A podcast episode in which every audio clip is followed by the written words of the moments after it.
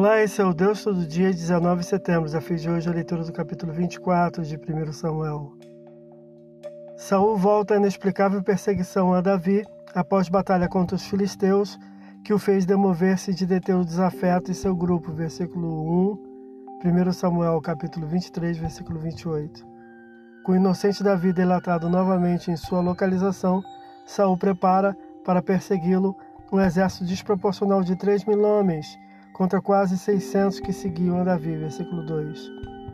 O futuro rei Davi, fiel e pacífico, poupa a vida de seu perseguidor, o rei Saul, podendo tê-lo atacado, incentivado por seus homens.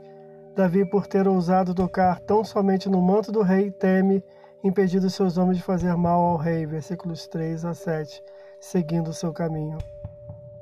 Ainda humilde e respeitosamente reverencia o rei, com o rosto em terra, questionando-lhe a razão da perseguição, provando inocência, sem rebeldia ou maldade, quando poderia ter matado ao rei caso quisesse, chamando-no respeitosa e afetuosamente de pai. Versículos 8 a 11.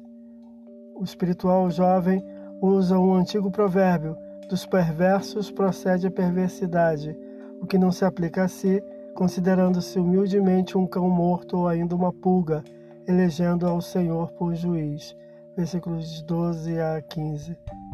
O rei chora, aparentemente convencido da lisura do perseguido e do destino que a monarquia terá em suas mãos, rogando por sua descendência, em favor da qual jurou Davi.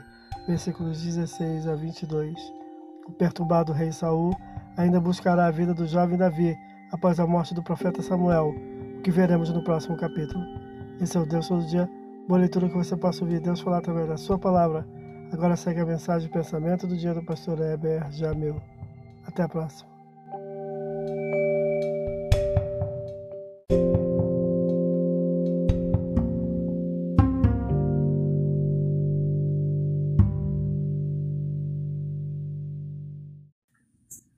Pensamento do dia.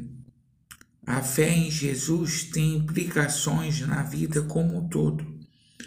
A vida muda quando se crê em Jesus. É o maior divisor de águas que existe. As boas obras são consequências dela.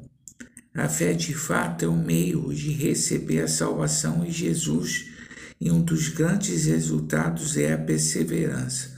Pastor Heber Jamil, que Deus te abençoe.